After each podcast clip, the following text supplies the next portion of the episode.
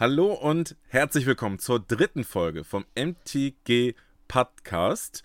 Ich habe gelernt, es wird Deutsch ausgesprochen. Ähm, obwohl das hier ein bisschen mein Podcast ist, kommt der Witz mit Podcast wohl besser rüber als Podcast. Von daher bin ich damit totally fine. Es ist ja von der Community, für die Community so ein bisschen. Deswegen finde ich es auch spannend, dass die Community mir bei der Namensgebung geholfen hat.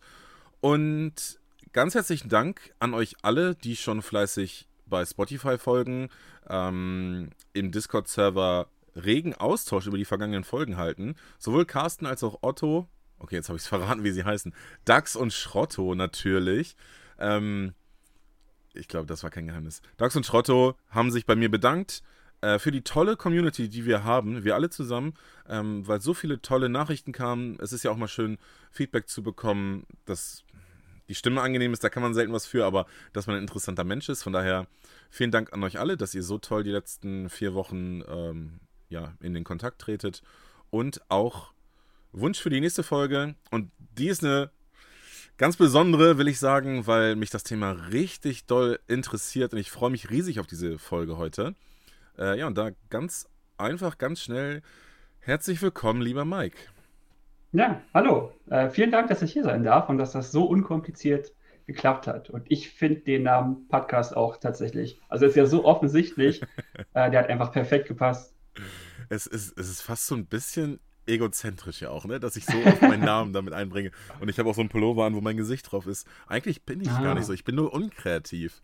Und jetzt, jetzt ist es gefühlt zu einer Marke geworden. Ja, das war schön. Ich sehe bei dir auch im Hintergrund, das sehen nur die Patreon-Zuhörer. Äh, du mhm. hast ja auch einiges, was scheinbar an Magic dein Leben gerade prägt. Ne? Also ich sehe Decks und Artworks oder irre ich mich? Da? Ja. Äh, nee, tatsächlich, ja. Das sind ähm, an der Wand diese, ja, weiß nicht, ob man die Marke sagen kann, aber diese Metallposter, die man sich äh, von Display an die Wand hängen kann, weil das keine tragende Wand ist, äh, so eine ganz dünne. Da konnte ah. ich jetzt keine Schrauben reinmachen. Deshalb waren die da perfekt für. Genau, und hinten ein paar Prints, die kamen direkt aus äh, Amerika. Ich bin ein riesengroßer Fan von Mark Zook, von seiner, seinen Artworks. Oh, den kenne ich. Da habe ich richtig viele von. Hat der ein ja, bekanntes? Auch, glaub, ähm, hinten siehst du von Worship, äh, mhm. äh, Anbetung zu Deutsch, äh, Avatar of Hope. Er hat ah, auch okay. den Meistermeuchler aus der achten Edition gemacht. Ist das Royal Assassin? Ah ja, genau, Royal okay. Assassin. Ja, okay. Ich glaube, zu Deutsch war es Meistermeuchler. Mag sein, mag sein, ja. Nee, aber Avatar of Hope, ja, kenne ich auch. Ist auch siebte, achte Edition, das Artwork, ne? Der, mhm, ja, genau. Okay, dann kenne ich ihn doch. Und das ist auch so ein bisschen die Zeit, wo ich angefangen habe. Und deshalb mhm. ist es irgendwie ein Künstler, den ich sehr ans Herz geschlossen habe. Ja, cool. Wo du es gerade in den Mund genommen hast, äh, deine Anfänge, bevor wir zu dem eigentlichen Thema kommen, was du mir mhm. gepitcht hast, was, ne, was ist, worauf ich mich sehr freue. Erzähl doch mal, Mike. Ähm, siebte Edition angefangen. Äh, erzähl mir mehr. Wann genau ging es los? Wie intensiv? Mhm. Genau so ungefähr. Ich habe äh, tatsächlich im Kopf noch mal so ein bisschen rumgekramt und mein allererstes Booster, was ich mir einfach so mal im Spielwarenladen äh, von der Trese mitgenommen habe, war aus äh, Planeshift gewesen. Und ich hatte gar keine Ahnung von Magic. Ich habe noch mhm. nie äh, davon was gehört gehabt, fand die Artworks aber so wahnsinnig spannend, äh, die da drin waren und habe mir einfach nur die Bilder angeguckt. Und ich glaube, früher haben viele so angefangen, dass es vor allem irgendwie die Artworks waren, die wahnsinnig faszinierend waren ähm, und dann ist so ein bisschen Zeit ins Land gegangen und auf einmal kamen Freunde von mir auf mich zu und hatten gefragt, sag mal, kennst du dieses Kartenspiel? Äh, da fangen gerade einige von uns mit an. Und ja, im Odyssey-Blog und im Aufmarsch-Blog, da ging es dann so richtig los. Also tatsächlich eine große Parallele. Ähm, mhm. Lustigerweise. Genau, das hast du, glaube ich, mit Carsten auch besprochen, ne? Ja, also, aber es ist halt echt oft so. Wir sind ja auch alle gar nicht so weit weg vom Alter. Ne? Mhm. Also wahrscheinlich mal die drei, vier, fünf Jahre, Carsten noch mal ein paar mehr vielleicht. Ähm, aber ja, es ist so, irgendwie kam Magic halt wahrscheinlich mal so zu den ganz Oldschoolern hier nach Deutschland, mhm. so zur Zeit von pff, ja, Ice Age, vielleicht 96 und dann halt so um die Jahrtausendwende nochmal relativ groß. Und mhm. wo du es mit den Artworks gesagt hast, ich war Freitag bei einem Freund. Wir haben Kaffee getrunken Kaffee mhm. getastet, mhm. um ehrlich zu sein. und er hat sich auch von mir March of the Machine Display gekauft, hat es aufgerissen und hat mir so, ein, so einen Karton hingestellt. Äh, alte mhm. Magic-Karten. Und da war nichts Wertvolles bei. Doch, da, da war ein Brainstorm, nee, ein Counterspell-Foil aus Mercadian ja. Masks. Damals war es ja noch selten, Foil zu ziehen. Ansonsten ja, hatte er Rocks im Foil, er hatte Fitzer Drix und äh, Trained Orc. und diese Artworks, es ist einfach ein anderes Level. Todbringende ja. Hand, ich weiß nicht, ob du diese Karte noch kennst. Ein schlechter Terror. Kostet drei Mana, mhm. zerstöre und so, ne? Es ist einfach, es ist einfach eine Geisterhand, die so ein Menschen oder ein Tier, ich weiß gerade gar nicht mehr, halt tötet letztlich. Es ist halt ja. krass. Und diese Artworks, das ist halt exakt das, womit ich aufgewachsen bin. Bogenschützen aus Davenant. Ich weiß nicht, ob man die hm. kennt, aber ähm, kann man ja mal googeln an dieser Stelle. In die war ich mal in Anführungszeichen verliebt und habe einer Freundin das so als äh, Symbol meiner Wertschätzung mit 14 Mal geschenkt, oh, diese Karte. Okay. Ja, gut, äh, was war man halt für ein Nerd, ne? Aber. also, ich bin da voll bei dir. Die Artworks immer noch. Champion der 11. 7. Edition ist immer noch mein Lieblingsartwork bis heute von Paolo Parente. Ja, und ich glaube, jeder hat irgendwie so eine Geschichte zu einer ganz besondere Karte, mit der er irgendwas verbindet, sei es übers Artwork oder weil er sie gerne gespielt hat. Bei mir ist es tatsächlich Anbetung mit dem äh, Artwork aus äh, Osas Saga, was sie ja dann auch nochmal in 8. und 9. hatten. Mhm. Äh, das hat sich dann später geändert. Und ich glaube, von der 8. Edition in Foil habe ich wahrscheinlich irgendwie 60 Karten hier rumliegen, weil ich die über die Jahre immer mal eine mitgenommen habe, wo ja. ich eine gesehen habe.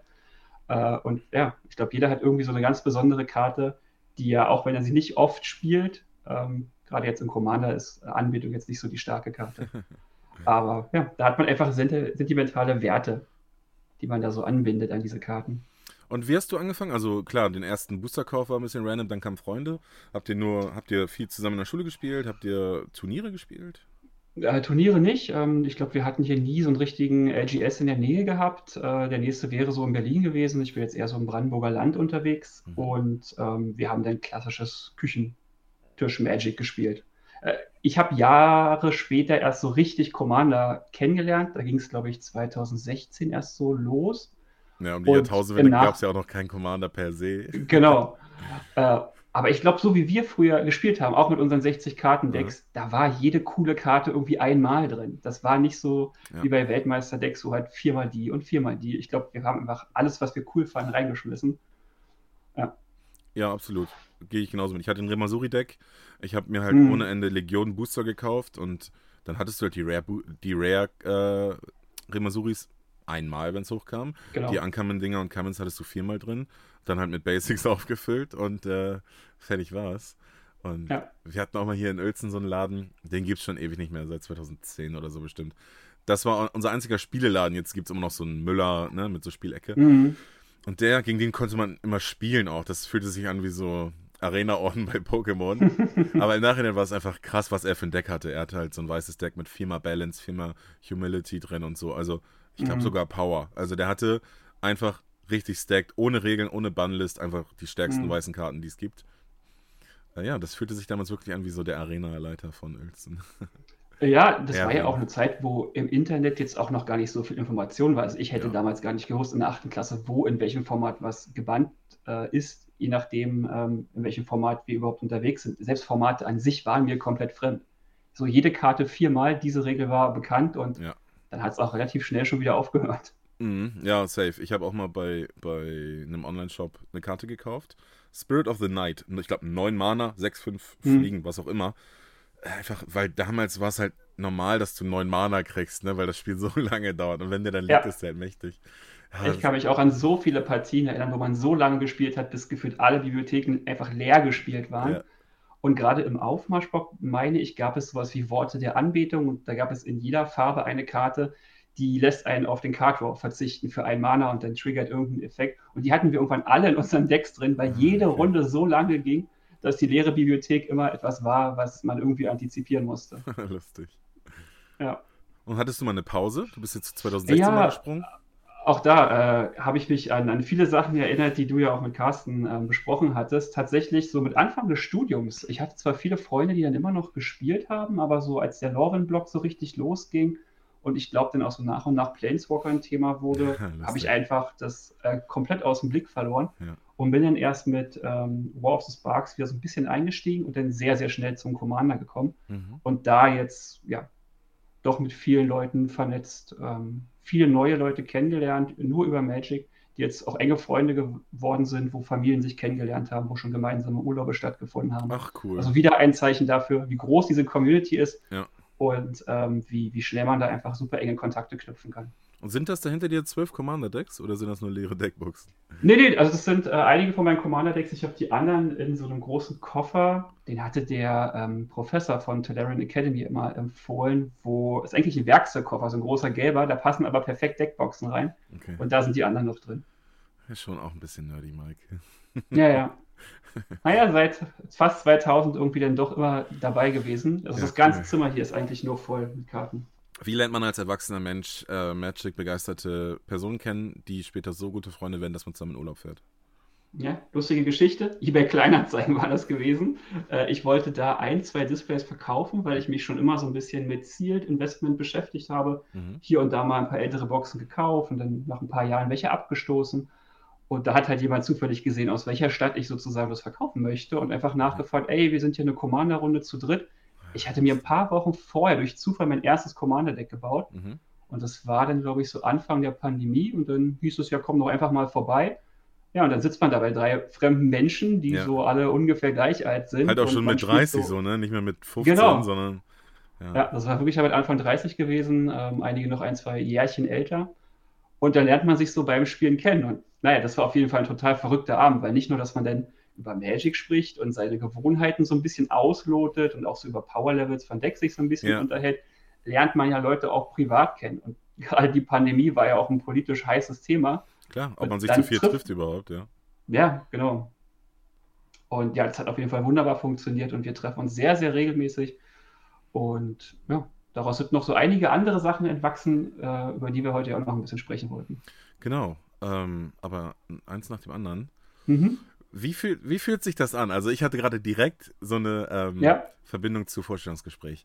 Weil das sind drei Freunde mhm. im Zweifel und du wurdest halt eingeladen, klar, weil es cool ist, mhm. dass da ein Vierter ist. Aber hast du dich dann schon von deiner besten Seite gezeigt und eben kein Armageddon gespielt oder, oder hast du ein Ja, also na gut, ich glaube, Land Destruction ist so bekannt innerhalb der Community, dass es eigentlich keiner spielt. Also ich glaube, da sind wir alle irgendwie so ein bisschen vorsichtig. Äh, ja, aber ich hatte halt nur ein, zwei Decks in Commander, die hat man dann an dem Abend irgendwie alle zweimal gespielt.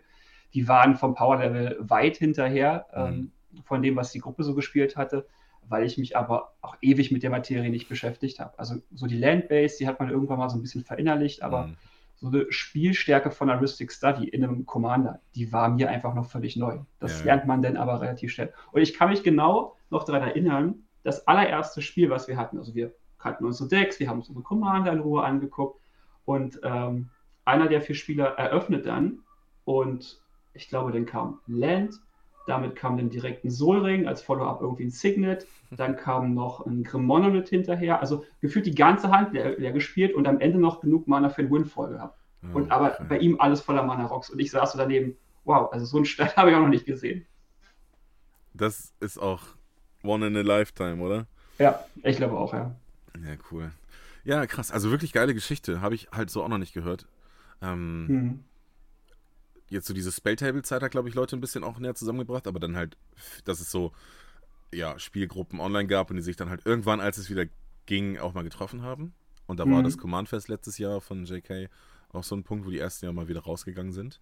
Aber mhm. geile Geschichte und es überrascht mich total, weil ich ja eigentlich weiß, worüber wir eigentlich reden wollen.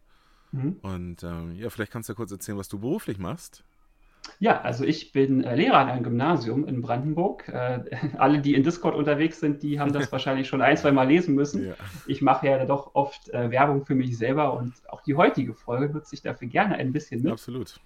Denn äh, seit einer ganzen Weile habe ich versucht, diese große Leidenschaft, die ich einfach selber seit der achten Klasse in mir trage, wo es mal eine kurze Phase gab, wo man nicht mehr so viel gemacht hat, aber ich habe das immer so vom Weiten im Blick gehabt. Ich habe neue Sets so halbwegs versucht mitzubekommen, mhm. aber ich habe im Studium wenig Zeit gefunden, aktiv zu spielen einfach. Und Kitchen Table hatte sich dann irgendwie auch so ein bisschen ausgenutzt.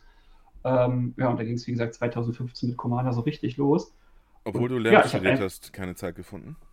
Ja, tatsächlich, ja. Die Freunde haben sich so ein bisschen verteilt. Ja. Und ich habe es in meiner Studienstadt in Potsdam irgendwie nie geschafft, da in eine Community reinzukommen. Mhm.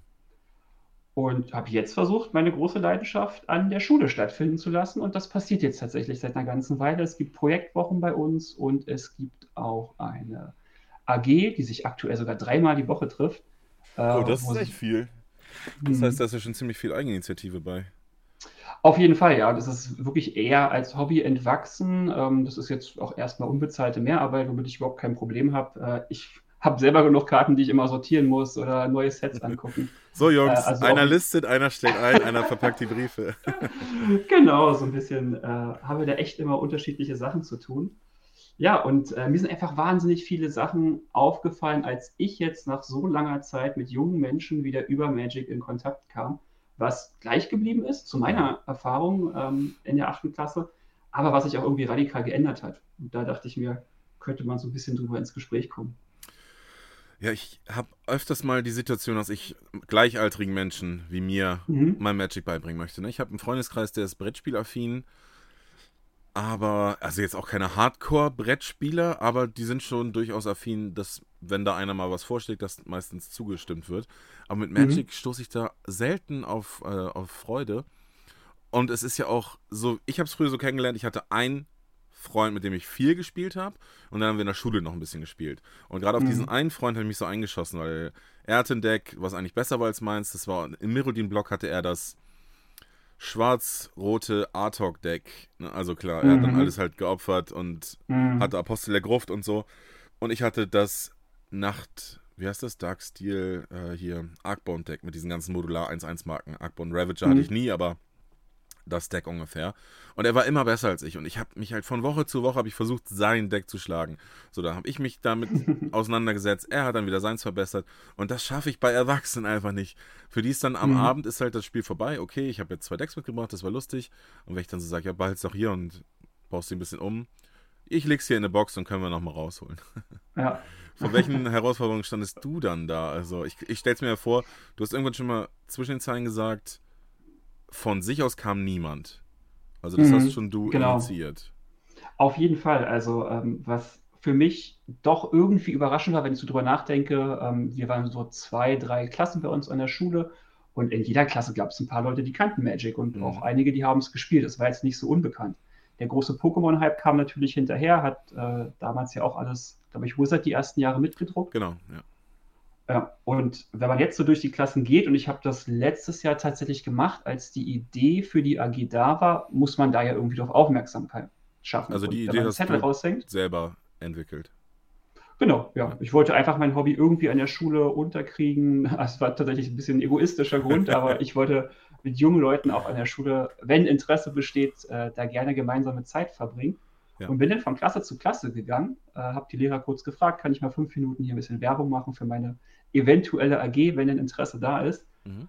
Und die erste Frage war halt, ob es jemand kennt. Darauf kam in allen Klassen, also von sieben bis zehn bin ich da wirklich durch alle Klassen durchgegangen, ein Nein. Also nicht ein einzelner Schüler hat jemals von diesem Spiel Magic the Gathering gehört. Also Weder von Arena noch von Paper. Ja. Ja. Und naja, dann, wie versucht man jetzt ein Spiel zu erklären, was ja offiziell das komplexeste Spiel der Welt ist, äh, um Leute da jetzt irgendwie auf Aufmerksamkeit zu machen? Aber sie kennen ja alle Yu-Gi-Oh! oder Pokémon, obwohl die viel später rauskamen. Ja. Und äh, da haben es auch alle irgendwie mal ein paar Karten zu Hause gehabt, aber alle, die potenziell daran Interesse haben, die haben dann auch mal kurz vorbeigeschaut. Mhm.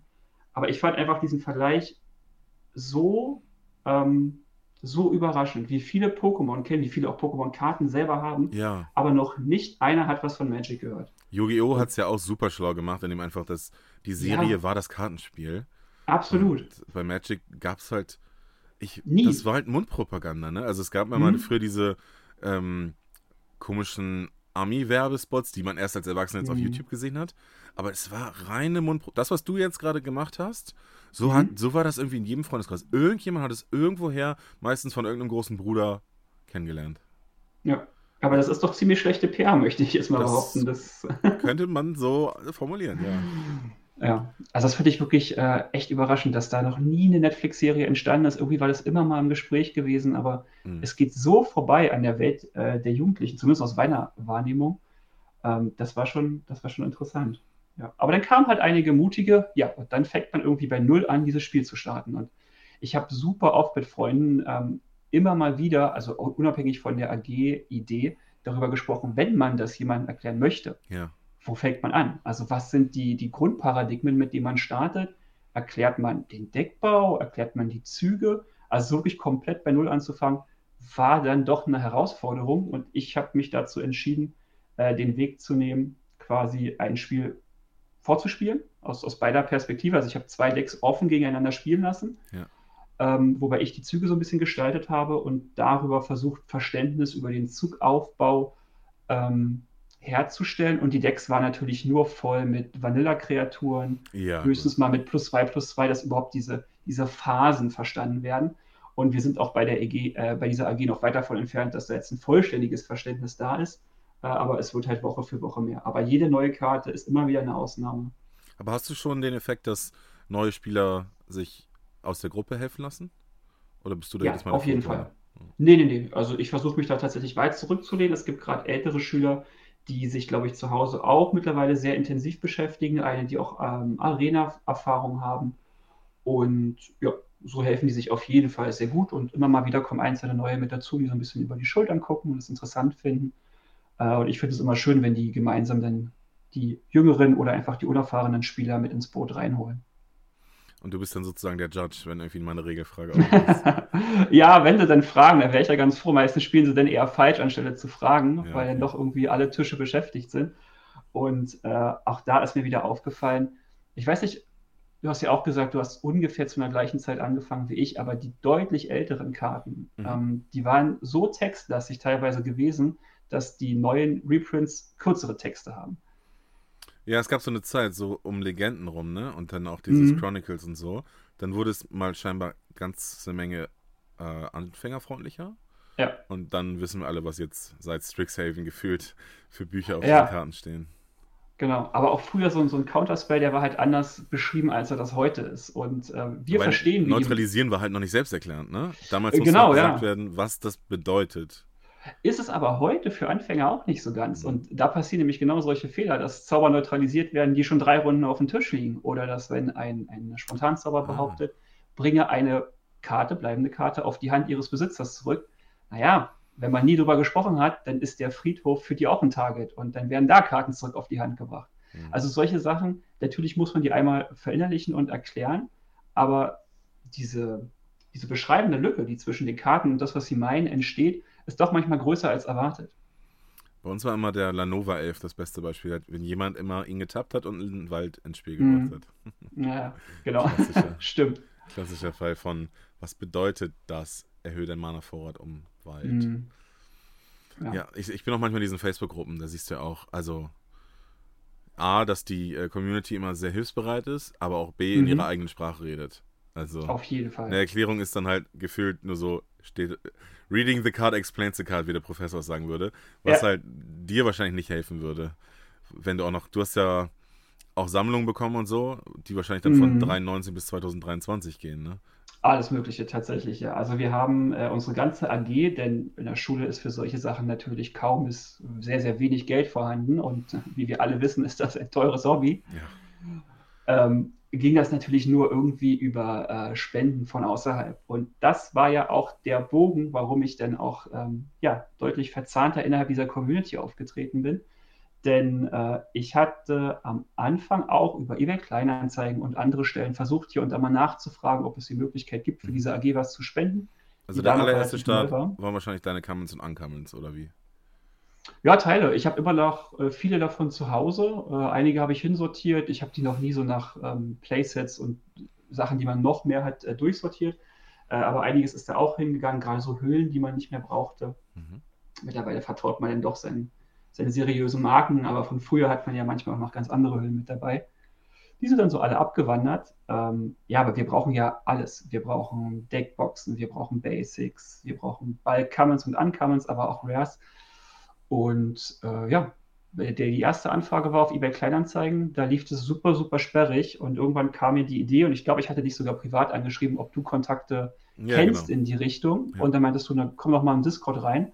Ähm, Discord war für mich auch komplett neu gewesen bis dahin. Äh, also auch die Plattform erstmal kennengelernt. Und äh, seitdem möchte ich die aber auch nicht mehr missen.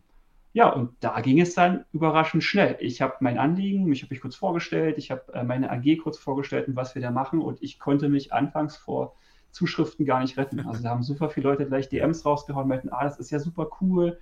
Äh, einige haben selber von Kindern berichtet, die vielleicht gerade anfangen oder dabei sind. Andere meinten, ah, ich habe hier so viel alten Krempel, der staubt doch auch nur ein äh, und vielleicht kannst du das besser nutzen.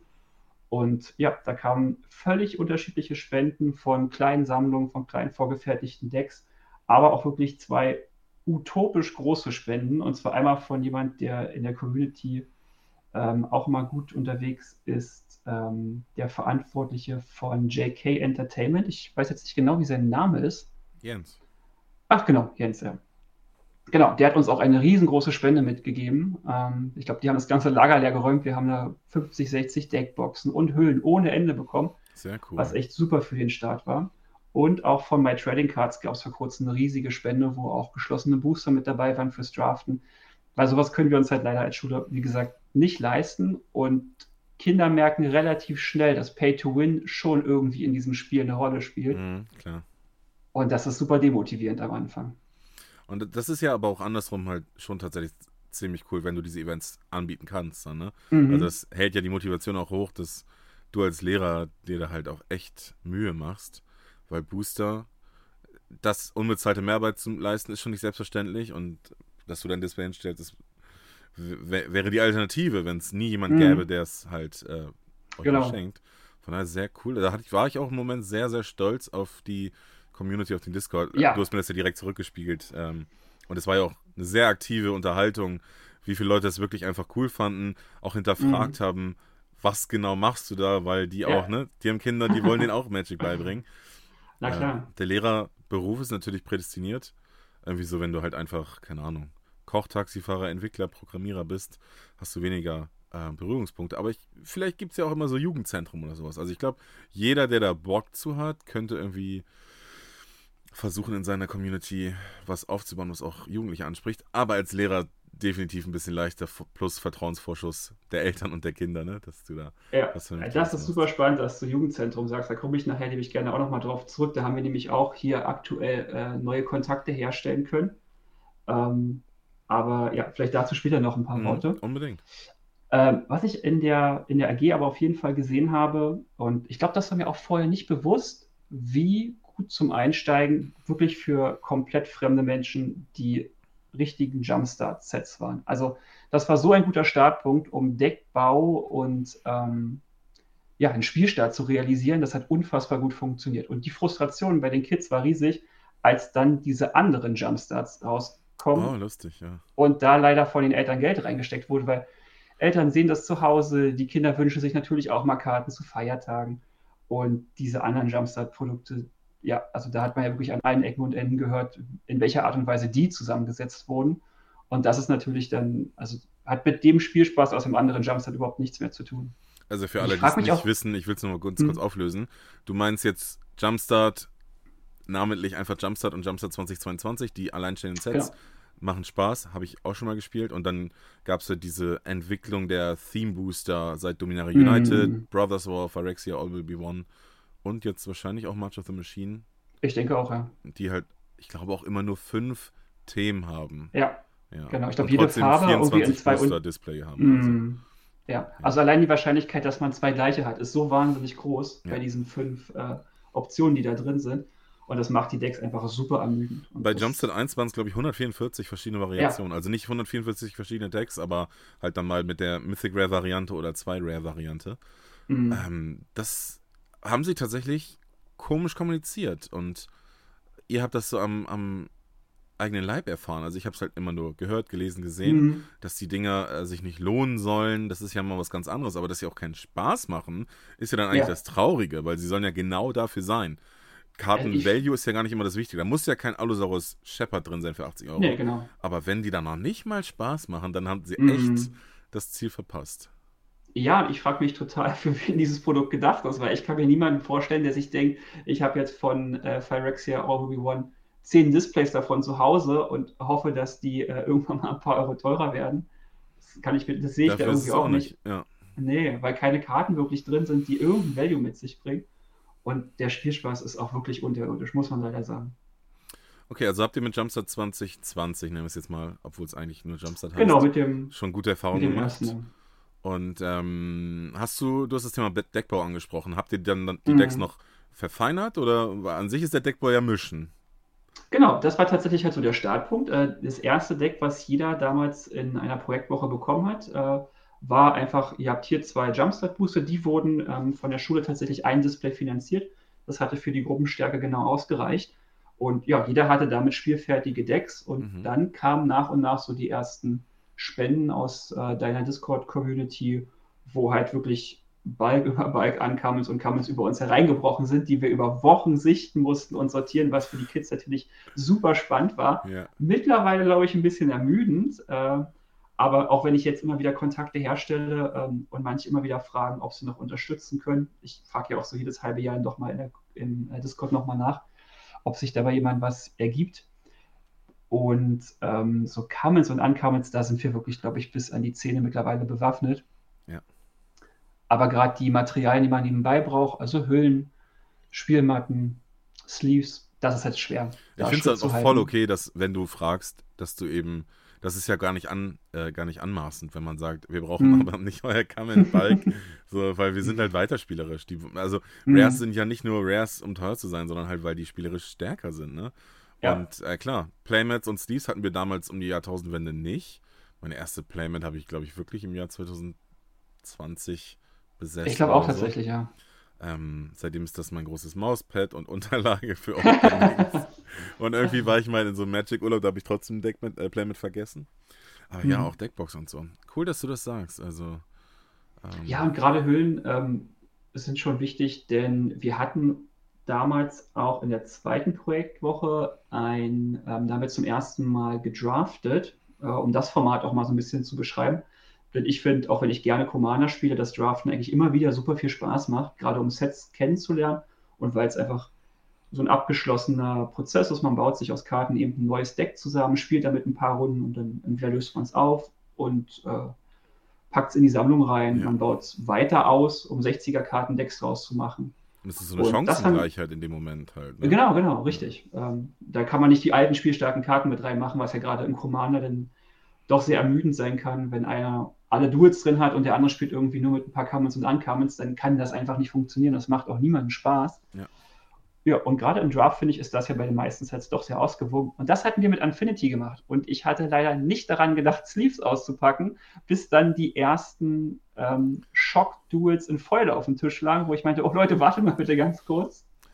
Das sind nur Länder, nimmt Basics. Ja, das ist es ja. Die Spielstärke hat ja auch keiner so schnell erkannt, weil ich meine, gut, in so einem äh, Draft ähm, weiß ich nicht, ob die Schocksets so entscheidend sind, aber im Commander und ich meine, gerade die Space Foils haben ja dann auch einen gewissen Sammlerwert und ja. finanziellen Wert mit sich getragen und dann wurden die da einfach völlig ohne Höhen über die Tische geschleudert. Wie machst du das in der Schule? Ist das alles Kollektivvermögen? Ähm, hm. Also wir haben keine Kasse bisher. Ähm, ich bin am überlegen, ob sowas irgendwann sinnvoll ist, auch wenn wir jetzt mal Sammlungen bekommen, wo in Boostern vielleicht einzelne teure Karten mit dabei sind, ob wir einen Schul-Card-Market-Account einrichten und dann, wenn wir was verkaufen, geht es in eine Kasse und wird dann wieder refinanziert, äh, dass da so ein gewisser Kreislauf entsteht. Das wäre super. Mhm. Hm, ist mit Geld und Schule aber immer auch ein bisschen schwierig, das Kann alles rechtlich unter einen Hut zu haben. Ja, und wenn du es dann auf einmal machst, dann wird dir irgendwie mhm. auch unterstellt, dass äh, die vielleicht doch teurer war oder so. Will man auch nicht sein, der Verantwortliche, ne? der dann für, gerade für so genau. freiwilligen Projekte irgendwie die, die Shock-Duels für 100 Euro verkauft. Mhm. Wäre natürlich cooler, wenn ihr das Ding tauscht gegen ein Display, ne? weil ich meine, am Ende ist es ein mhm. Land.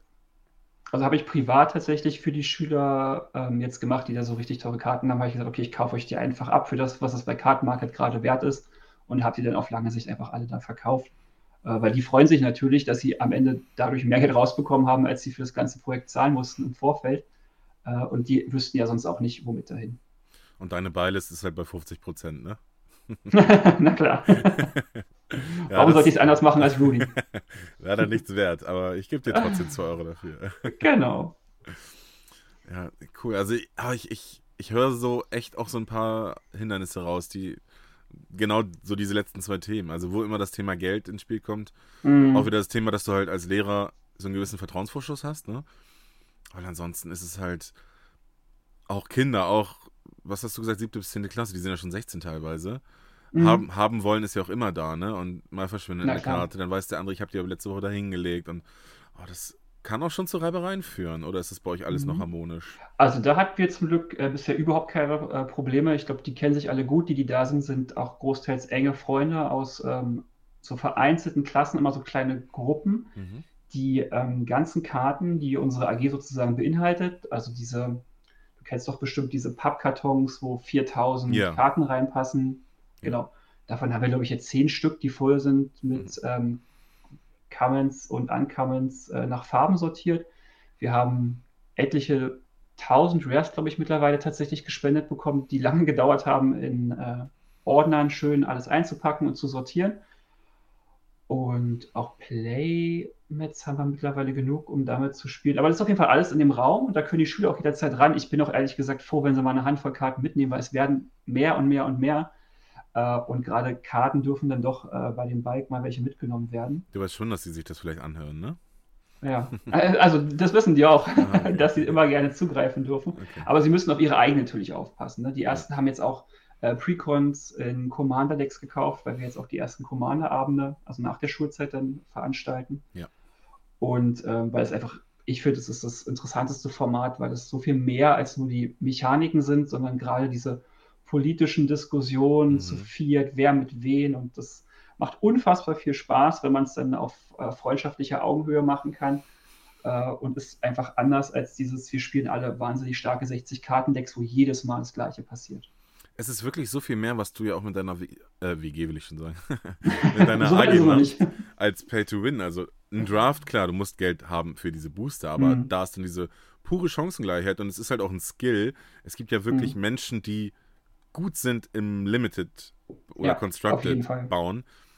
Und ähm, Commander eben das Gegenteil. Eigentlich, also ich habe so angefangen, ich habe mir nur Commander-Decks gebaut, weil ich Bock drauf hatte. Ein hm. Morph-Deck, ein Cycle-Deck. Jetzt habe ich hier, wo ist er? Liegt er hier? Gucken. Ich halte ihn mal für die Patreons in die Kamera. Mhm. Quintorius äh, Loremaster habe ich aus dem letzten äh, Opening von March of the Machine von Dom bekommen. Elefantenkleriker, einfach weil das mein Benjamin Blümchenkarte ist. Äh, und mhm. so bin ich immer vorgegangen und da ging es nie um Power, sondern halt wie, das ist ja so ein bisschen wie Werwolf spielen oder so, ne? Dass du halt versuchst, so mhm. deine Leute genau. gegen jemand anderes ein bisschen aufzubringen. Klar, du hast noch so diese Boardpräsenz. Wenn da jemand offensichtlich, wie du beschrieben hast, Soul Ring, Arcane Signet, Grim Monolith spielt mhm. ähm, und dann noch Karten zieht, dann ist der ein Problem.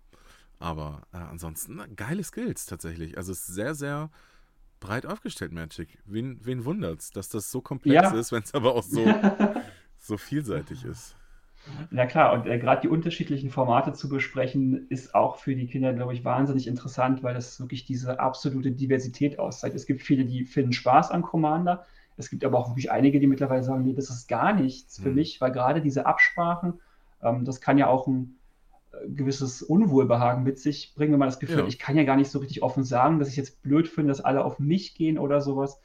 Ähm, ich glaube, das kann für Erwachsene eine ähnliche Erfahrung sein, dass man sich vielleicht manchmal auch von drei Leuten ausgegrenzt fühlt und deshalb ist, glaube ich, dieser Rule Zero Talk auch so wichtig bei Commander-Spielen, sowohl davor als auch danach. Was erlauben wir, was wollen wir? Mhm. Ähm, das sagte der Professor auch immer wieder, dass das eigentlich zum Spiel immer mit dazugehören muss. Und ich glaube, auch unsere Commander-Runde, die sich sehr regelmäßig mittlerweile trifft, ähm, ja, musste da auch so ein bisschen reinwachsen, ähm, sowas immer mal wieder zu besprechen und das eben auch ganz unvorwurfsvoll, sondern total offen, dass einfach die Spiele zueinander passen. Weil es bringt halt nichts, wenn einer wegrennt und die anderen wollen ein bisschen Spaß haben. Ja.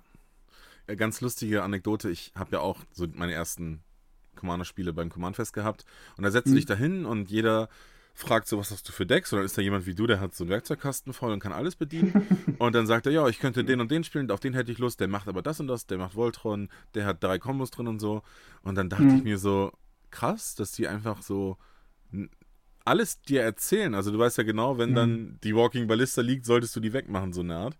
Ähm, und dann war ich irgendwann mal in Siegen hier bei MTG Blackset, da war ein Legacy-Turnier, ich habe ein Deck von ihm bekommen und so. Und ich sitze dann mein, meinem Gegenüber meinem Gegenüber gegenüber. Und der war auch super mhm. sympathisch und er hatte, was hat er gespielt? Dryad Arbor. Und ich meinte so, ach cool, habe ich noch nie gesehen, dass die jemand so spielt. Wie viel hast du davon im Deck? Einfach so, weißt du, einfach nur ja. gefragt. Guckt er mich an, lacht kurz, sagt, können wir gerne danach drüber reden. Ja, okay, es war halt dann irgendwie, in Anführungszeichen, competitive, deren mhm. Legacy-Liga da. Ähm, ich hatte ja gar keine, gar keine Aspir gar keine Ambition, da was Ambition. zu holen. Mhm. Aber ja, da wurde ich dann von beiden extrem überrascht. So, du, mhm. du, redest halt nicht über dein Deck im Competitive klar und bei Commander legst es dir gefühlt hin, suchst dir aus, womit du verlieren möchtest oder gegen was du spielen mhm. willst. Mega cool. Aber genau den Aspekt mag ich halt tatsächlich auch sehr am Commander. Ich glaube, jeder spielt mal gern ein Deck, um damit irgendwie seine äh, Gegenüber zu überraschen, gerade wenn es ein Commander ist, wo andere Sachen passieren, als man mhm. denn ähm, erwartet. Aber äh, bei manchen Commandern ist es vielleicht auch relativ offensichtlich, was da jetzt passiert. Aber gerade auch dieser Hinweis auf, ja, ich habe ja doch vielleicht ein paar Kombinationen drin, die das Spiel sofort beenden können an der Stelle. Sowas versuchen wir auch im Vorfeld abzuklopfen. Und wenn sowas nicht drin ist, man möchte mal jemanden überraschen, dann kann man auch vielleicht mal sagen, nee, lasst euch mal überraschen, was hier heute passiert. Ja. Aber da ist jetzt nichts drin, wo ich in Turn 2 oder 3 irgendwie hier den Sack zumachen will. Und selbst wenn wäre es ja sogar okay, schlimmer sind ja nur die hm. Spiele, die ne, die berühmte Land Destruction machen und dann aber noch nicht mal gewinnen, sondern einfach mhm. nur alle auf Null bringen und ja. äh, dann passiert nicht mehr viel. Mhm. Aber erzähl mal so, wie sieht so eine AG-Stunde aus? Also ist das erstmal eine Stunde oder trefft ihr euch 90 Minuten? Wie mhm. viel mhm. sortiert ihr, packt ihr, spielt ihr, erklärt ihr? Das kann ja alles sein, so wie ich jetzt rausgehört habe. Habt ihr immer gut zu tun. Ja, also beschäftigt sind wir immer, man findet immer was zu tun. Äh, auch da haben, glaube ich, unterschiedliche Schüler äh, unterschiedliche Bedürfnisse. Es gibt welche, die wollen sofort immer spielen, was auch ihr gutes Recht ist. Wenn neue Pakete da sind, mache ich die natürlich am Anfang gerne erstmal vorsichtig auf, verschaffe mir einen Überblick, dass da nicht gleich die Booster oder die Stapel Mythic Grass in einzelne Hände verschwinden. Und ähm, da gibt es welche, die da super rege dran beteiligt sind, das auszupacken, einzusortieren, die daran auch einfach sehr viel Spaß haben. Ich glaube auch sortieren. Also ich kenne das aus meiner Kindheit. Ich habe mit meinem Cousin, der ist genauso alt wie ich, wir haben wochenlang bei unserer Oma Knöpfe sortiert. Nach Größe, nach Farbe, nach Form. Ich glaube, das äh, haben einige einfach so drin, Dinge zu sortieren, sehr, sehr gerne. Ja, wir haben immer 45 Minuten auf jeden Fall Zeit. Manchmal machen die Schüler auch länger, wenn ich dann weg muss. Ähm, auch da lasse ich quasi die Karten alle draußen stehen und da ist auch noch nie was passiert, weil wir da aber auch jetzt nicht von allzu großen Werten reden mhm. äh, an Karten, die sich da befinden, was völlig okay ist für eine Schul-AG. Und ja, dann einige spielen eine Runde, ein paar sortieren, manche recherchieren. Deckbau ist immer ein Thema. Die meisten haben eine Handvoll Decks, wenn überhaupt. Ähm, da muss man sich ja auch ein bisschen ausloten. Und so das ist ja schon was. Also eine Handvoll, ja. wenn es Commander-Decks sogar sind. Auch. Da glaube ich noch nicht so viele, äh, aber es, es, wandelt sich jetzt so ein bisschen. Ähm, wir treffen uns tatsächlich diesen Donnerstag in der Schule, um dann mal Commander zu spielen. Ähm, aber man kriegt ja auch ein normales Commander-Spiel selten in 45 Minuten unter. Deshalb versuchen wir da immer eher mit 60 oder 40 Kartendecks zu mhm. spielen, okay. je nachdem, woran die Schüler gebastelt haben. Ich versuche immer so auf andere Farben auch mal hinzuweisen, wobei man überrascht ist, wie schnell und vor allem wie eigentlich ohne die Farben zu kennen, Kinder Lieblingsfarben haben. Aber so ging es wahrscheinlich uns allen auch, dass eine Farbe einen einfach sofort begeistert, warum auch immer, und man andere Farben ablehnt. Also bis heute habe ich ein riesengroßes Problem damit, monorote Decks zu spielen. Aber das ist, glaube ich, einfach ein persönlicher ich Geschmack. Ich spiele kein Grün. Als ich, als ich gespielt habe, war Grün noch mit Abstand die schlechteste Farbe. Mittlerweile ist sie ja loaded hm. und überladen. Aber das für mich ist das ganz tief in meinem Kopf sind es immer noch diese 3-5 Spinnen mit Reichweite oder halt 8-8 hm. Dinosaurier für 8 Mana. Hm. Also, also ich glaube, Monogrün fände ich auch nicht so spannend, aber es gibt schon ja, viele Kombinationen klar. Grün mit drin. Also im Commander spielt jeder der Möglichkeit hat Grün allein wegen Ramp und. Na klar. Aber ja, ja ähm, stimmt. Genau. Und äh, so kriegen wir dann eigentlich immer die Zeit ganz gut rum. Äh, und was eigentlich irgendwie so mich am meisten in meine eigene Zeit auch zurückgeworfen hat, war so mitzubekommen, was junge Menschen, die anfangen, sich mit dieser Materie zu beschäftigen, als spielstarke Karten wahrnehmen und was nicht. Oh ja, das ist also, spannend. Das, ja, dass ein Fetchland für jemanden aktuell keine wirkliche sinnvolle Bedeutung hat, kostet Leben, ist mit hallo? Sicherheit nachvollziehbar. Eben drum, ja. ja. Das ging mir auch bei äh, Aufmarsch damals, als ich in der achten Klasse ja. angefangen habe. Ja. Ich habe auch bestimmt da einige von denen gehabt, äh, weil wir wahnsinnig viele von den Karten damals gekauft hatten. Aber ich glaube, ich habe die nie gespielt in irgendeinem Deck. Aber so ein ähm, ja, 8-8 Flieger für vielleicht 7 Mana, der sieht ja. dann schon für Kinder ganz nett aus. Und so Karten wie Platinengel sprengen für die jegliche Vorstellung. Du kannst das Spiel nicht verlieren. Was? Ja, genau. und äh, das ist total interessant zu beobachten, wenn man halt wirklich mit Commons und Uncommons, wo mal ein, zwei Rare mit drin sind, anfängt, äh, Decks zu bauen und dann kommen da so einzelne Rares mal dazu und sie merken auf einmal, was es da alles draußen an Karten noch gibt, mit was für Effekten. Das ist so das dieses Format, über das niemand spricht. Also man sagt halt Casual, okay, mittlerweile ist hm. dominiert Commander ja Casual, aber ein Format, was halt einfach lange dauert, was lange hm. aufbaut, was auch kein Formatnamen hat, ne, sondern so wirklich dieses Kitchen Table von damals, alle Karten, die du hast, hast du reingepackt und hast mit Basic-Ländern gespielt. Das heißt, hm. du hattest zwar auch mal irgendwie acht Mana, konntest trotzdem deine Karten nicht spielen, weil die halt, weil du nicht zwei Grüne hattest, sondern halt nur ein Grün und den Rest andere Farben. Und das ist dann halt wirklich einfach, wenn du sieben Mana hardcastest, ein Platin-Engel in der siebten Runde, mhm. das ist halt die Regel und nicht die Seltenheit. Ja, und dann noch Nachtspiele hinterher und dann sitzt man das Spiel drei Stunden aus. Ja. keine Wincon. Ja, wobei der Flieger, genau. der macht ja auch Damage. Also. Das stimmt, ja.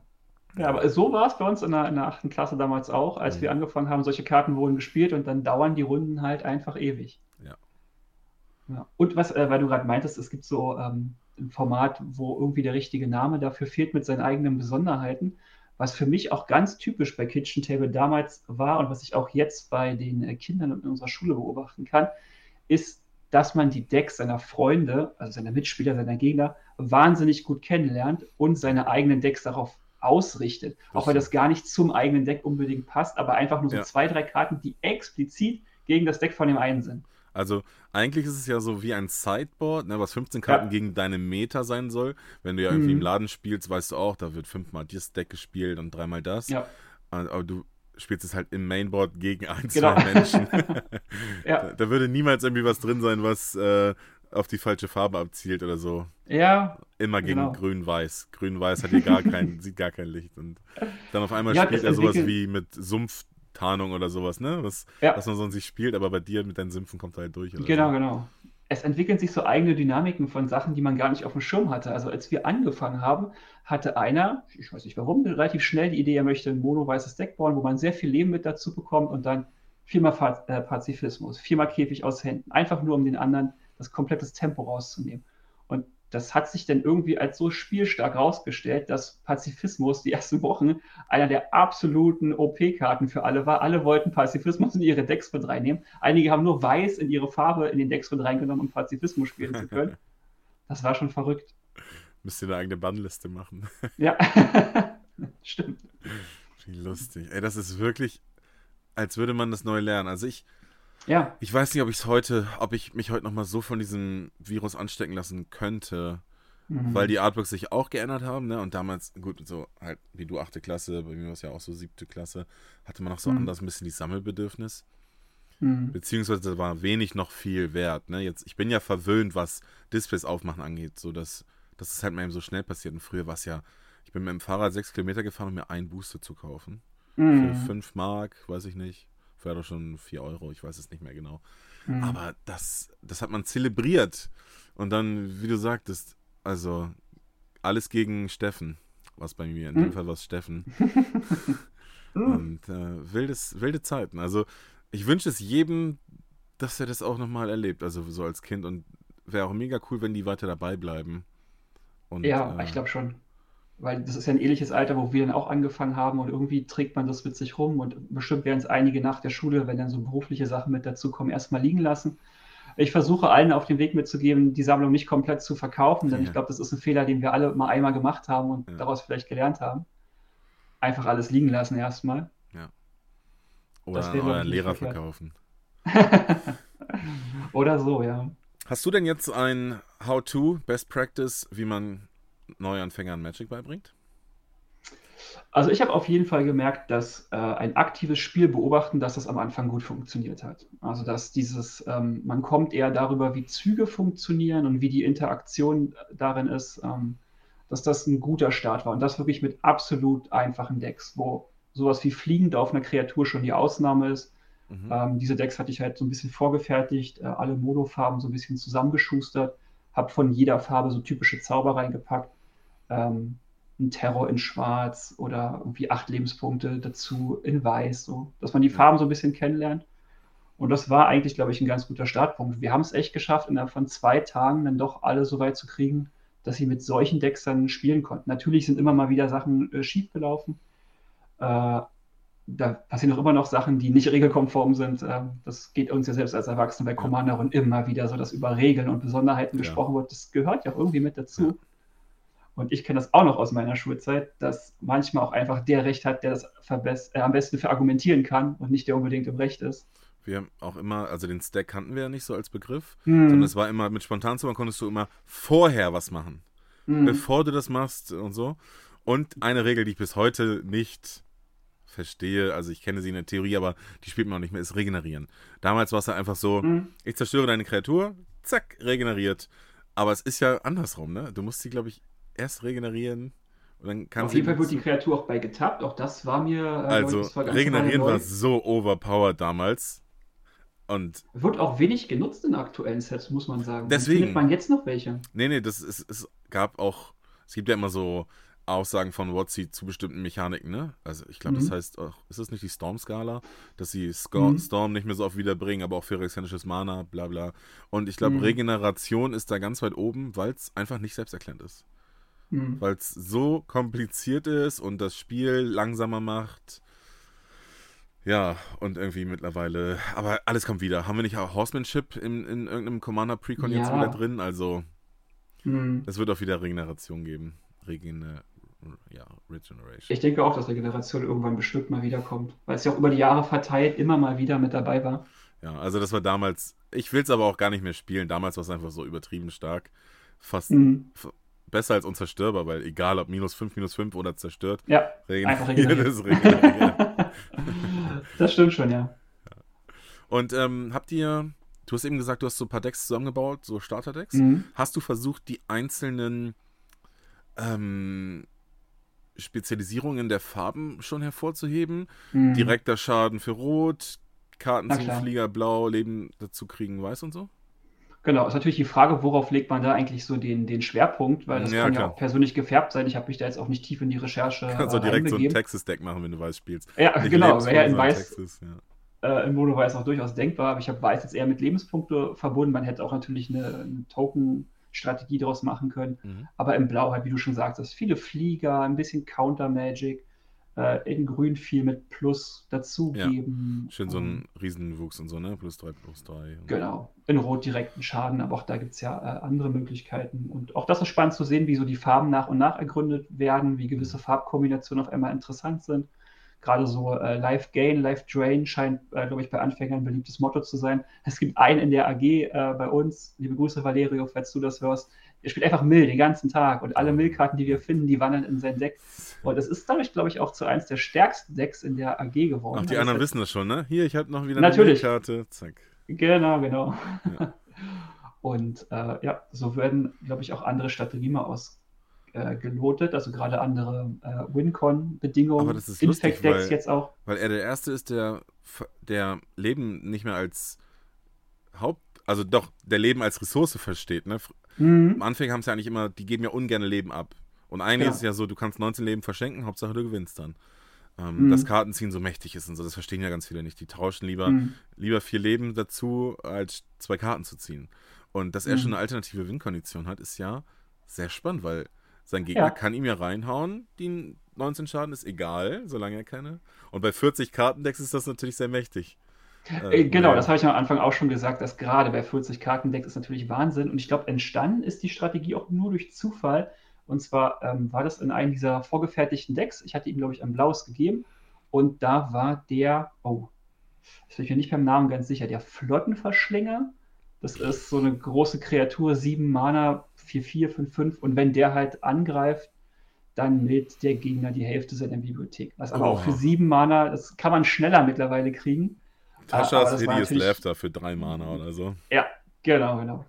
Und ähm, da kamen jetzt auch über die vielen Spenden von außerhalb immer stärkere Millkarten mit dazu. Schimmer des Undenkbaren war jetzt auch mal mit dabei gewesen für zwei. Mana, 10 Karten Mill.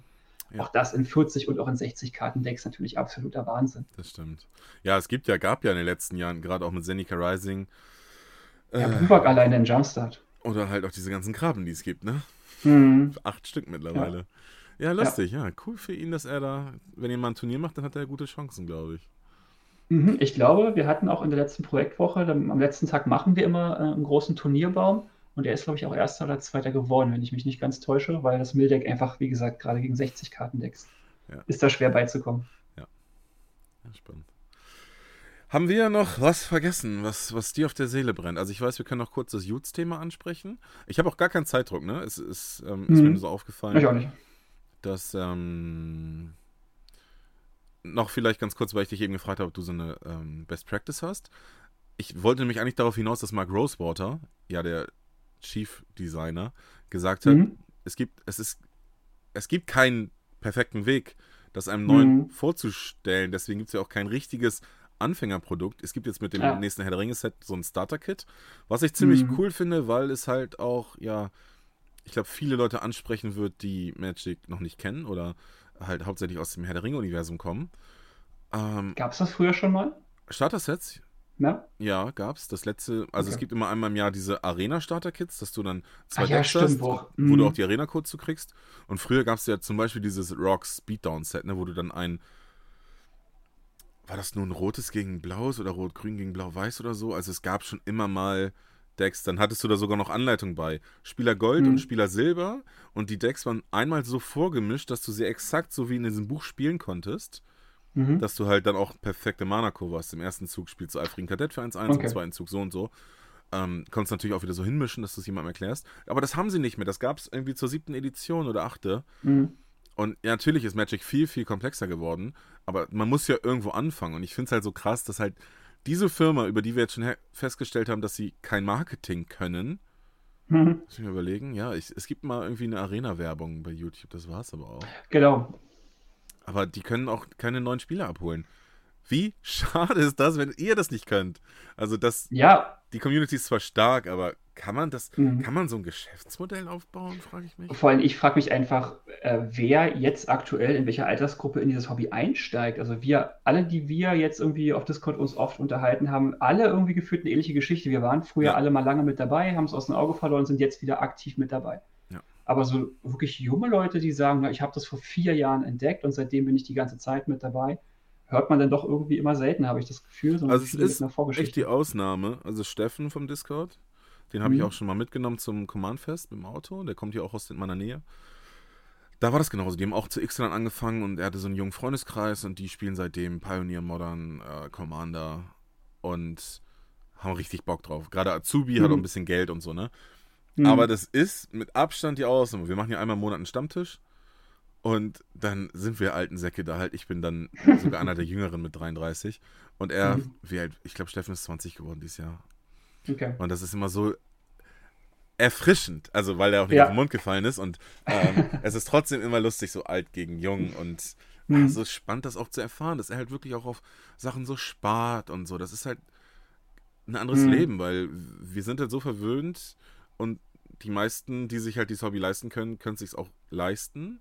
Klar, viele kaufen diszipliniert Singles und geben vielleicht auch nur 20 Euro im Monat aus. Es gibt auch Leute, die geben einfach aus Spaß jeden Monat dreistellige Beträge bis an die vierstelligen ran aus, weil sie Lust drauf haben. Ja, das, das ist, das ist halt, das kannst du nicht mit 18, das machst du halt mit Mitte 30. Und also ich sehe es auch so ein bisschen. Ich sehe auch meine Zuschauer und alle, mit denen ich so interagiere. Mhm. Das ist so unser Alter, Mike. Genau, ja, eben drum. Das, äh, das merkt man auch. An, der jungen Leute, äh, an den jungen Leuten geht es irgendwie dann doch ein bisschen vorbei. Und vor allem diese Produktvielfalt ist auch einfach erschlagend. Und da meine ich jetzt gar nicht mal, dass so vieles jetzt nacheinander rauskommt, sondern wenn ein Set rauskommt, was da alles so mitschwingt. Und das dann auf dem Schirm zu haben, welches Produkt das Richtige ist. Dann holt man sich halt aus Versehen einen Jumpstart Booster, wo man so eins gar nicht wollte und versteht auch gar nicht, was ist der Unterschied zwischen Draft und Set Booster. Und Collector gibt es auch noch. Ähm, für uns, die wir da tagtäglich irgendwie mit zu tun haben, ist das alles selbst erklärt, weil wir da so reingewachsen sind. Ja. Aber ich stelle mir das so schwierig vor, ähm, wenn jetzt ein neues Set rauskommt, March of the Machine, da holen sich junge Leute äh, einen Booster und in dem Booster sind Karten mit drei verschiedenen Set-Symbolen, weil einige aus dem Commander kommen, andere kommen dann von diesen ähm, Legends, die Multiverse jetzt äh, als extra, ja. genau, die da reingepackt wurden. Allein die Symbolik ist dann auch äh, unfassbar unübersichtlich. Ja. Und dann gibt es noch diesen Frustrationsfaktor, ne? dass du als 13-, 14-Jähriger kriegst du zwei Booster zum Geburtstag oder fünf und dann hast Mhm. du das, hat meine Eltern das falsche Jumpstart, Jumpstart gekauft. Mhm. Und das ist so schwach und die in der Schule denken, Mann, wir haben dir doch gesagt, das ist das andere. Und es ist halt einfach, es heißt alles gleich. Es heißt alles gleich. Mhm. Ja, Und wahrscheinlich will Wizard auch nicht so ein Einstiegsprodukt rausbringen, weil da ließe sich wahrscheinlich kaum mit Geld machen. Also es wäre total schön, wenn es für Anfänger wirklich so 40, 60 Kartendecks geben würde, nur mit Basics drin, mit absoluten Vanilla-Kreaturen, Ja. mit den einfachsten Effekten. Es würde ja auch alle zwei Jahre vielleicht mal reichen, da so ein Produkt zu aktualisieren. Aber ja gut, diese Decks dürften natürlich dann aufgrund der Kartengestaltung auch kaum finanziellen Wert mit sich tragen. Und da irgendwie so ein 60-Karten-Deck für 5 Euro anzubieten, wahrscheinlich möchten die sich damit auch nicht beschäftigen. ich habe da übrigens eine Lösung. Ah, okay. Sie können mich einfach fragen. Weil ähm, bin da voll bei dir. Das dürfen jetzt nicht die stärksten ja. Decks der Welt sein, weil wir haben kein UVP mehr. Das heißt, wenn da mhm. 50-Euro-Karten drin sind, kostet das Ding halt auch schnell 50 Euro, weil unsere Händler ja, auch Geld verdienen wollen. Und Wizards, ja, also oft mhm. genug verlieren sie Geld, sodass sie dann ja bei den Produkten, wo, wo der Wert so doll steigt, das siehst du bei jedem Commander-Set oder Commander-Decks. Es gibt immer eins, was 50 Euro kostet und die anderen kosten alle 30. Mhm. Und ich fände, sie müssten einfach diese super seltenen Vollvarianten, die sie jetzt immer machen, in jedem Set, angefangen bei Kamigawa, Hidetsugu Devouring Chaos. War mhm. das der? Genau. Ja. Spielt kein Mensch. Diese Karte wird nicht gespielt. Gibt's aber als Neon Ink Foil oder so. Mhm. Packt da doch, packt, also ihr könnt doch ungefähr abschätzen, wie teuer sowas ist, dass da auch mal eine 20, 30 Euro Karte drin sein kann. Das kann ja so ein bisschen randomisiert sein. Da ist halt dieser Hedezugo als Face-Karte. In jedem Zehnten ist der nicht als Neon Ink Treatment, sondern meinetwegen als die fünfte Variante. Sag eine Zahl, äh, eine Farbe. Sagen wir schwarz. Neon, mhm. Neon Black Treatment. Und das kostet halt nur, ne? 20, 25 Euro. Aber du kriegst es nur da. Dass andere Leute auch Grund haben, das vielleicht zu kaufen und ja. dass die Dinge halt im Laden stehen, weil wenn es halt keinen Wert hat, dann nehmen sie nur Ladenfläche weg und nur weil alle drei Jahre mal ein Spieler kommt, hast du das dann nicht. Und ich glaube, sie müssten so ein bisschen, nicht eternal, aber schon langfristiger sein, nicht an neuen Sets hängen, weil das ist zu schnelllebig. So viele mhm. kaufen dann nicht. Also man braucht irgendwie so ein grundsätzliches Einsteigerset, was auch wirklich losgelöst von allen Formaten sein kann, finde ich. So wie diese Game Night Sache, wo du fünf Decks hast, die aufeinander passen. Stimmt, ja. Also das haben ja eigentlich die Hauptsets früher ganz gut geschafft. Also wenn man sich mal so ein Power-Level von der achten Edition oder so anguckt, ähm, finde ich es auch ein bisschen schade, dass die, naja, wurden sie denn offiziell abgeschrieben? Also sie wurden mal abgeschrieben, dann kamen sie ja wieder und jetzt ist genau. der Stand mal gucken, was Nie kommt. offiziell. Also es gab ja Magic okay. 21, das war mhm. das mit Ugeln und dem im Grim Tutor sogar, ne? gute, gute genau. Reprints. Aber das war auch nicht mehr das von früher. Da stand jetzt auch nicht nee. so viele Erklärungen in Klammern hinter den äh, mm -mm. Abilities und so. Dann kam Adventure in the Forgotten Realms. Dieses Jahr gibt es einfach keinen Ersatz. Ist das mhm. Herr der Ringe? Äh, so ein bisschen wahrscheinlich, ne? Ja, also sie sind irgendwie, also ich bin froh, dass es dieses Starter-Kit gibt, weil es ist ja so ein Zeichen, sie haben es nicht ganz vergessen. Aber die Frage wird sein, heißt es Starter-Kit, ähm, weil es einfach ein paar Karten drin sind, die nicht so teuer am Ende sein werden, die überall 100 Mal gedruckt wurden? Und ist das Deck auch wirklich einsteigerfreundlich oder sind da so spezielle, also wenn es jetzt nur Herr der Ringe-Mechaniken sind, die da abgefragt ja. werden, ist jetzt der Lerneffekt für Magic auch vielleicht gering dabei. Das stimmt, bleibt abzuwarten, klar. Also man mhm. kennt ja so die Gesichter, ne? Das eine ist ja. Aragorn und Arwen, die andere Seite ist Sauron. Mhm. Ähm, kann schon spannend sein, aber ja, es muss schon, die müssen gut gegeneinander klappen und die müssen ja. Spaß bereiten, dass du das besser machen willst. Was natürlich nicht leicht ist, aber es ist halt nun mal ein Drittel von Hasbro. ich mhm. finde, die haben genug hochbezahlte Leute, die sich genau die Gedanken machen sollten. Und, äh, Eigentlich ja. Ja, jetzt, im Moment bleibt es halt an Lehrern wie dir hängen. Aber ich mache natürlich gerne. Absolut. ähm, ich würde einfach mal das Angebot auch aussprechen, wenn jemand noch ganz tiefgehende Details haben möchte, dass er in dem mhm. MTG Podcast Channel einfach mal nach dieser Folge schreiben kann. Äh, ich habe dir das Angebot gemacht, dass wenn was gar nicht passt, dass, dass ich es rausschneide. Falls ihr das also mhm. hört, ist Mike damit einverstanden, dass er ihn mit Fragen bombardiert. Muss, ja, nicht, muss ja nicht alles per äh, DM sein. Und Handynummer schreibe ich dann in die Videobeschreibung. nee, aber es gibt ja, wie, wie, gesagt, also ich weiß auch, auch andere Leute, die ihr schon im Podcast gehört habt, die werden euch wahrscheinlich antworten, bevor Mike geantwortet hat, weil mhm. da manche Leute sehr aktiv sind. Aber vielleicht gibt es ja draußen auch Lehrer oder eben Jugendzentrumsmitarbeiter, ja. die Bock haben, sowas aufzuziehen.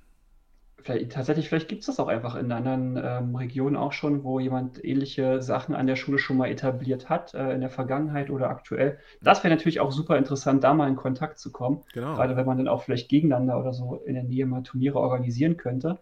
Äh, also auch da gerne immer dann äh, über Discord in den Kontakt treten. Auch der Austausch, Und, wo, wie du genau. Leute ansprichst, dass, mhm. dass man, dass du da eben Spenden bekommst. Es ist ja immer ein Schritt aus der Komfortzone raus, ne? Betteln in ja. Anführungszeichen, um Spenden mhm. fragen. Aber das ist ja, ich glaube, nachdem du es einmal gemacht hast, hast du gemerkt, wie mächtig das ist und wie, wie großzügig man ist, weil für einen selber, du kriegst einen Gegenwert von 20 Euro und das sind halt 3000 Karten. Und da können genau, Kinder irgendwie einen ja, Monat lang Da bin ich jetzt auch kein Drill von äh, Traurigkeit. Da habe ich keine Befangenheit, mal kurz nachzufragen und vielleicht nochmal nachzufragen. Ja. Äh, ja, aber falls auch andere Lehrer da wirklich Interesse haben, auch wie man das innerhalb der Schule kommuniziert, wenn man sowas starten will, ist ja vielleicht auch nicht so einfach, kann ich da auch gerne mal so ein bisschen meinen Weg nochmal äh, mit den Leuten dann besprechen, wenn da Interesse besteht. Und ansonsten, falls da draußen irgendjemand jetzt zum ersten Mal davon gehört hat, freue ich mich natürlich auch immer, wenn ähm, da wieder Kontakte hergestellt wird für weitere Spenden. Ähm, denn wir kriegen ja tatsächlich jedes Jahr neue Klassen. Also wir können uns halt nicht auf ein Arsenal ausruhen. Deshalb bemühe ich mich äh, bei den Leuten, die uns also gut unterstützt haben, da eine gewisse Regelmäßigkeit herzustellen, äh, dass vielleicht irgendwie einmal im Jahr Lager aussortiert werden oder ähnliches, sodass wir immer neue Schüler, die dann immer wieder reinrutschen in die Schule, äh, auch ausgestattet werden können. Also gerade Hüllen und Deckboxen, die werden so schnell genutzt und ähm, weitergegeben, vor allem an die, die halt immer wieder der neue mit dazukommen gute Worte zum Ende. Also, ich habe auch, ich bin gerade in der letzten Stunde so ein bisschen durchgegangen, was ich mal für ein Paket schnüren könnte. Also ich werde dich definitiv mal nach deiner Adresse fragen, Mike. ähm, Comments und Uncomments streiche ich schon mal aus der Liste. Ja, also tatsächlich. Also wir freuen uns auch immer, wenn wir da ein bisschen was sortieren können, aber gerade so aus den aktuelleren Sets haben Leute einfach, glaube ich, Reste, die über waren, wirklich auch zu Tausenden losgeschickt, Modern was wieder Horizon immer cool 2. ist. Und wirklich, also davon haben wir einmal eine riesige Spende bekommen, was aber für Decks natürlich auch immer spielstarke Karten waren. Das stimmt, aber ich kann es mir vorstellen, weil das wurde so viel aufgemacht. Ich glaube, das war sogar von Carsten. Der war einer der ersten, der uns versorgt hatte und ich glaube, da war richtig viel MH2 mit dabei gewesen. Kann ich mir vorstellen, ja. Und ansonsten Deutsch, Englisch, ähm, wie ist da deine Erfahrung? Alles. Ähm, ich bin echt überrascht, wie gut die sich auch mit englischen Karten rumschlagen. Klar gibt es immer so ein, zwei Schüler, die da etwas befangen sind, was die englische Sprache angeht. Aber A ist es gleich sozusagen fächerübergreifender Unterricht, wenn wir jetzt auch englische Vokabeln ein bisschen mit. Ich habe Englisch gelernt mit Magic. Ich kann immer noch eine ganze Menge Vokabular dank Magic. Ja. Aber halt American ja. English, ne? Graveyard und Cemetery. Stimmt. Da war ich irgendwann mal mega mhm. verwirrt, als ich in Neuseeland war, was ein Cemetery ja. ist. Aber ja. Genau.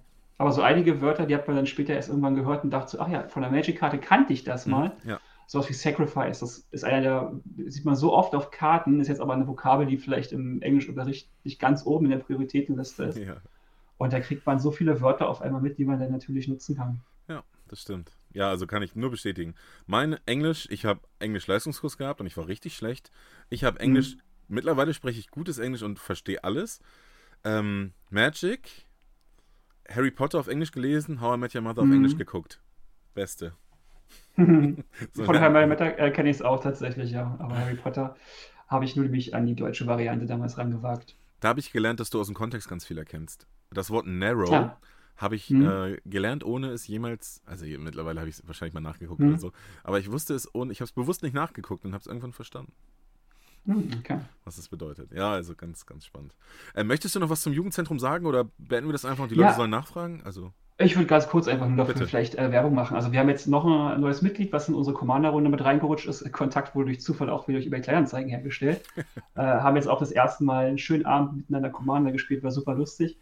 Und äh, er selbst hat ein ähm, Jugendfreizeitcenter in Neuruppin. Das ist äh, die mhm. Stadt so in unserer Region, ähm, die ein bisschen größer ist. Da gibt es das äh, JFZ, Jugendfreizeitcenter. Und da findet man direkt auf der Homepage eine äh, Information, dass da relativ regelmäßig, ich glaube einmal im Monat, entweder Draft oder Sealed Events oder auch freies Spielen stattfindet. Und alle, die in der Region vielleicht da Interesse haben, die können sich das einfach mal anschauen.